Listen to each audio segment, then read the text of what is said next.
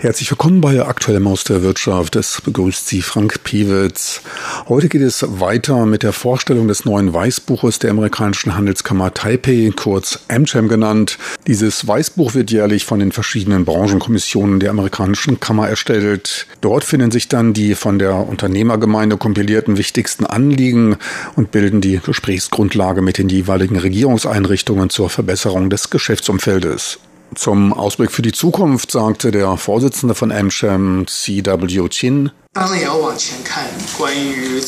doch wollen wir natürlich auch einen Blick nach vorne werfen, wo sich Chancen bieten, insbesondere bei den Außenbeziehungen. Wie schon gesagt, hat Taiwan diese Epidemie sehr gut gemanagt. Wir hoffen daher, dass dieser neue internationale Respekt und das Wohlwollen, den Taiwan durch die Bewältigung des Coronavirus gewonnen hat, dann auch genutzt werden kann. Wie wir alle wissen, befinden sich die Beziehungen zwischen Taiwan und den USA historisch auf einem neuen Hoch, was einen ganz besonderen Umstand darstellt. Auch die USA brauchen zunehmend mehr Verbündete, wie Taiwan es ist, um seine Indo-Pazifik-Strategie umsetzen zu können. Wir denken daher, dass sich für Taiwan, was die auswärtigen Beziehungen betrifft, einige Chancen bieten. Ein weiterer immer wieder genannter wichtiger Punkt ist die ausreichende Verfügbarkeit von Fachkräften. Ein Anliegen, welches angesichts der demografischen Alterung und der Abwanderung von Fachkräften ins oft besser zahlende Ausland zunehmend schwieriger zu befriedigen ist.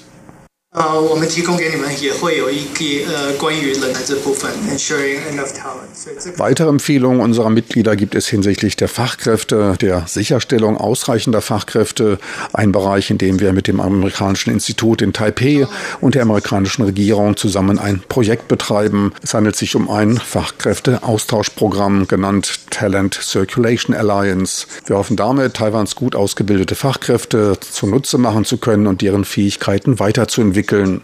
Taiwans Regierung schlagen wir vor, dass diese sich auf Fachkräfte aus dem Ausland ausrichtende Strategie unter der koordinierenden Leitung des Büros des Vizepremiers stehen sollte. Wünschenswert wäre auch eine unterstützende Gesetzgebung, welche den bestmöglichen Einsatz von ausländischen Fachkräften ermöglicht. Unterstützung erhoffen wir uns dabei bei der Ausbildung für Wagniskapitalgeber und Start-up-Unternehmen.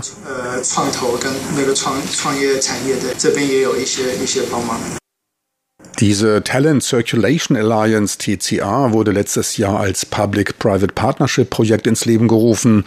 Ziel der Einrichtung ist es, Taiwan zu einer internationalen Plattform für Fachkräfte zu machen. Wichtig ist dafür eine stetige Zirkulation von Fachkräften, die Verbindung mit anderen offenen Märkten und demokratischen Gesellschaften. Historisch sammelten die meisten von Taiwans Top-Fachleuten ihre ersten Erfahrungen im Ausland und brachten dann erfolgreich diese in die Regierung, Industrie, Forschung und Zivilgesellschaft ein. Die jetzige Herausforderung besteht laut AmCham darin, diese Erfolgsgeschichte im digitalen Zeitalter fortzuschreiben. Als die fünf entscheidenden Empfehlungen werden dafür die Entwicklung einer landesweiten Strategie für diese Zirkulation von Fachkräften gesehen. Ferner sollte der akademische Austausch mit dem Ausland erleichtert, die bereits in Taiwan befindlichen ausländischen Fachkräfte besser genutzt und der freie Austausch von Topkräften im Startup-Bereich angeregt werden. Ein weiterer wichtiger Punkt ist eine stärkere Teilnahme der Frauen in Taiwan Taiwans Erwerbsleben. Momentan sind etwa 50 Prozent aller Frauen berufstätig. Es besteht also noch Luft nach oben. Die stärkere internationale Integration von Taiwans Arbeitskräften wird dabei als effizientes Gegenmittel zu Chinas Anstrengungen der politischen und wirtschaftlichen Isolierung Taiwans betrachtet. Wichtig dafür sind allerdings entsprechende Sprachkenntnisse. Taiwan weist keine englischsprachige Kolonialgeschichte wie Singapur oder Hongkong auf und fällt in diesem Punkt hinter die beiden Stadtstaaten zurück. Im internationalen Business werden solide Englischkenntnisse allerdings gebraucht. Als eine Maßnahme zur Anhebung des Englischsprachniveaus in Unternehmen wird eine stärkere Beschäftigung von ausländischen Praktikanten gesehen, konkret aus englischsprachigen Ländern. Weiter empfohlen wird auch eine Ausweitung der Aufnahme eines Studiums im Ausland, um Erfahrungen im Bereich Bildung und Beruf zu sammeln. Wegen der hohen Kosten können sich dies allerdings momentan nur finanzstärkere Haushalte leisten. Empfohlen wird daher eine staatliche Kreditvergabe für jeden Studenten, der es in eine der besten 200 Universitäten der Welt schafft. Wobei diese Universitäten sich in einem demokratischen Umfeld befinden sollten. China ist dann damit nicht gemeint. Das Gros der ins Ausland gehenden Studenten aus Taiwan wandert in die USA. Durch einkommensbasierte Rückzahlungsprogramme sollten die Anreize zur Rückkehr nach Taiwan erhöht werden. Befürwortet vom Verband für die Zirkulation von Fachkräften wird ein freierer Arbeitsmarkt, um Vorteile aus der Umstrukturierung der globalen Lieferketten zu ziehen. Dies könnte eine Anspielung auf den partiellen Rückzug aus China sein. Die momentanen Erfolge Taiwans zur Anlockung von ausländischen Fachkräften betrachtete man als begrenzt. Zudem empfindet man die bürokratischen Hürden als zu hoch. Nahegelegt wird daher eine Liberalisierung bei der Anerkennung ausländischer Qualifikationsnachweise. Weiter sollte man für die über 700.000 im Ausland arbeitenden Taiwanesen, die Hälfte davon in China, Anreize zur Rückkehr bieten.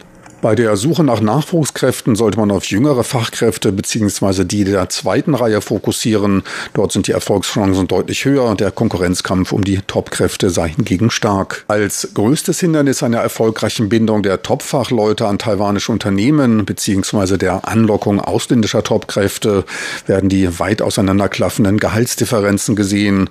Daran ändern auch die geringeren Lebenshaltungskosten nichts. Als bestes Gegenmittel gegen niedrige Löhne werden dabei offenere Arbeitsmärkte gesehen, von niedrigen Eintrittshürden für Ausländer und erleichterter Abwanderungsmöglichkeit für heimische Kräfte verspricht man sich eine Aufwärtsdynamik bei Löhnen und Gehältern. Wobei sich mir nicht ganz erschließt, was mit erleichterten Abwanderungsmöglichkeiten gemeint ist, denn vornehmlich ins Ausland gehen sprachlich versiertere, gut ausgebildete Kräfte mit entsprechendem Startkapital. Festgehalten wird hier niemand. Um attraktiver auf Ausländer zu wirken, sollte laut Ansicht des TCA-Verbandes Taiwan stärker nicht monetäre Aspekte wie das öffentliche Gesundheitssystem, sauberes Umfeld, die Freundlichkeit der Leute, seine gefestigte Demokratie und, und die fortschrittliche Geisteshaltung der Gesellschaft in die Waagschale werfen, um damit die Einkommensunterschiede zu kompensieren. Meiner Meinung nach allerdings ein Aspekt, der auf die meisten nicht aus dem Ausland nach Taiwan gesandten ausländischen Arbeitskräfte zutrifft, abgesehen von den meist aus Südostasien kommenden Migrationsarbeitern. Der allgemeine Entwicklungstrend, demografische Alterung, Abwanderung ins Ausland und die verstärkt nach Taiwan aus China zurückkehrenden Unternehmen dürften den Kampf um die besten Kräfte vor Ort anheizen. Die meisten Ökonomen dürften dabei von einem wachsenden Lohndruck nach oben ausgehen, was den Standort Taiwan für Ausländer dann auch mittelfristig attraktiver machen würde. Dass man den Topkräften in Taiwan mehr Geld zahlen sollte, um sie zu halten, wird immer wieder von international operierenden Personaldienstleistern empfohlen. Doch Vorschläge hatte man nicht nur für Taiwans Regierung, sondern auch für die amerikanische. Ohnehin gehen Vertreter der amerikanischen Handelskammer Taipei regelmäßig nach Fertigstellung des Weißbuches auf eine sogenannte Door Knock Mission, um für ein besseres Verständnis des Standortes Taiwan zu sorgen.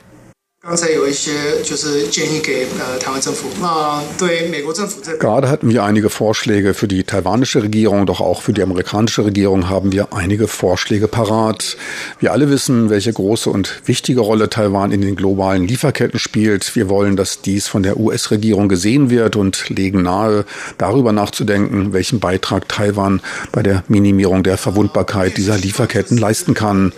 Ferner sind wir für eine schnellstmögliche Wiederaufnahme der Gespräche Gespräche für ein Handels- und Investitionsrahmenabkommen.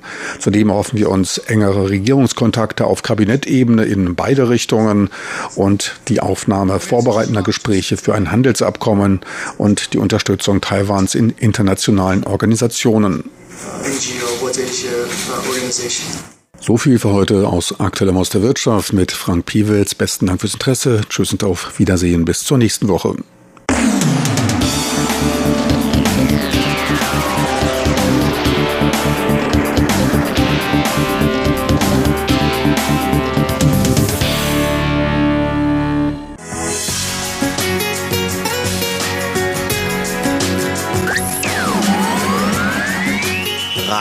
Taiwan, international aus Taipeh.